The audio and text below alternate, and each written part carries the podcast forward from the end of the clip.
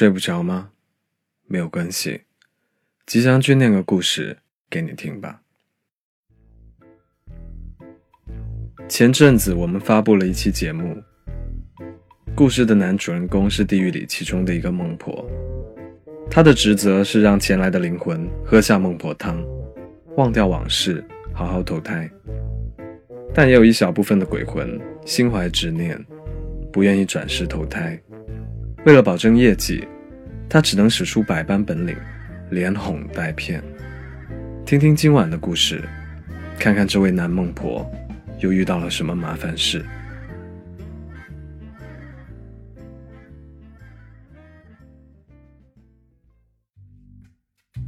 清明刚过，整个地府都趁着鬼魂归家的空档，召开了一次全体大会。不是我自夸，冥王特地在会上。表扬了我热情待客，说我接手的灵魂最后都是心甘情愿的去投胎，而且售后的评价还很高。一时之间，我成了孟婆庄的标杆，店门口插了一面小红旗，别提有多威风了。今天早上，我照常坐船渡过忘川河，来到了上班的地方。我和往常一样，打卡热汤，第一。孟婆卡，然后我心里想着，为了庆祝业绩上涨，我决定下一个进门的客人，我要满足他的一个小愿望。想到这里，挂在门上的风铃响了，一个瘦弱的姑娘走了进来。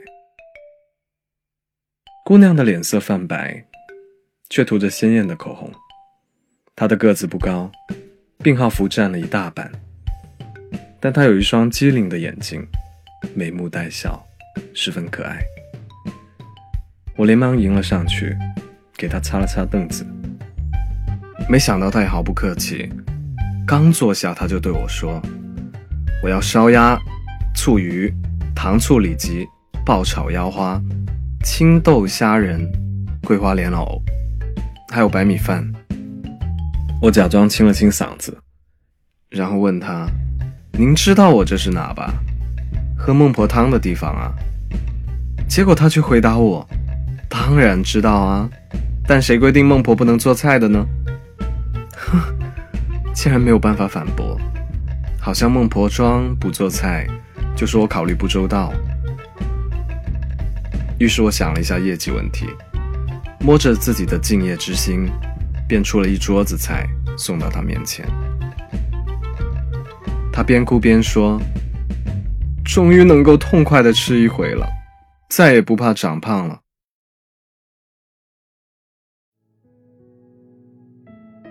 千百年来，到孟婆庄的灵魂都有着不同的故事。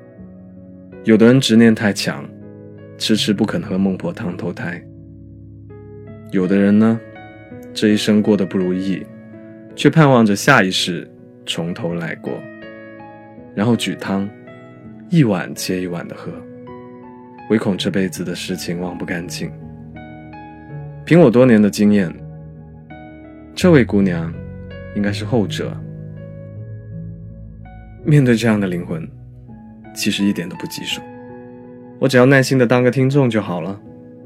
于是我安慰她。你的身材挺好的呀，一点都不胖。他笑了笑，然后说：“他以前一个人能顶三个。”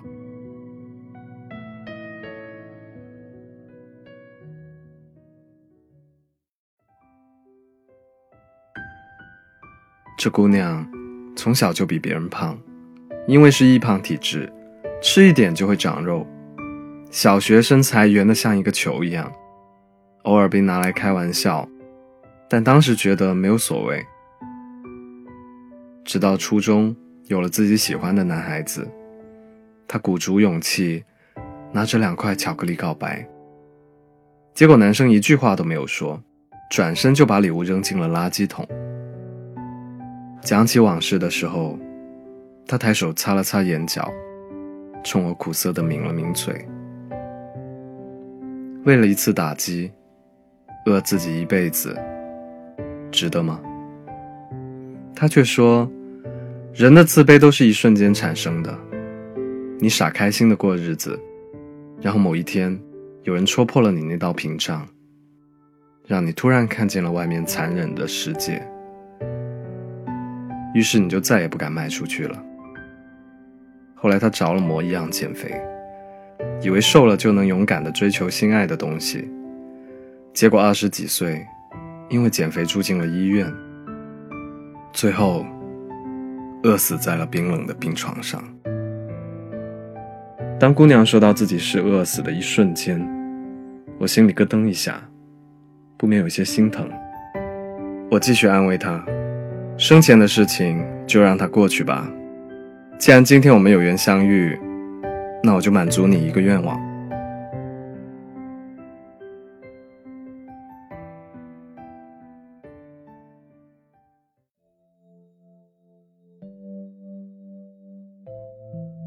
姑娘把埋进饭碗里的脸仰了起来，稍微提高了一下语调，说：“要不你当一回我喜欢的人，让我告白吧。我活了一辈子都没谈过恋爱，这样投胎挺遗憾的。”我的个天哪！难道现在做孟婆都要牺牲色相了？我一脸生无可恋地看着这位小祖宗，谁知道他居然以迅雷不及掩耳之势抓住我衣角。不停地扑闪着无辜的大眼睛，冲我撒娇。我犹豫了一下，然后把自己变成了姑娘生前所住医院里面最帅的那个大夫。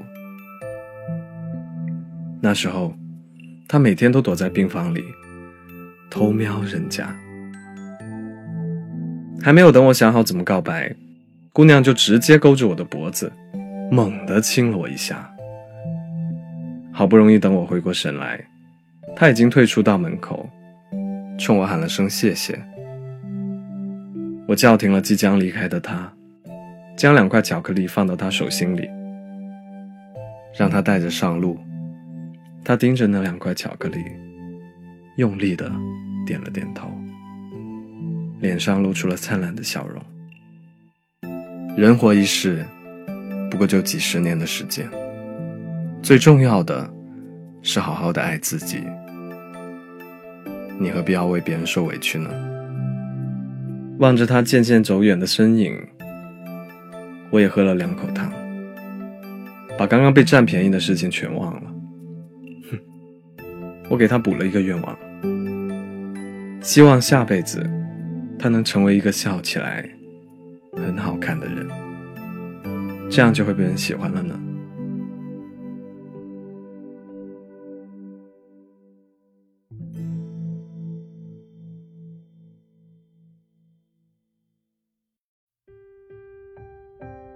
不知道他现在变成了谁？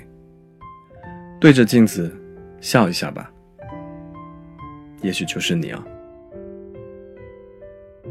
今天晚上的故事念完了，你也试过为一个人委屈的做出改变，变成一个不快乐的自己吗？欢迎在评论区里留言给我，我在 Storybook 睡不着电台等你，晚安。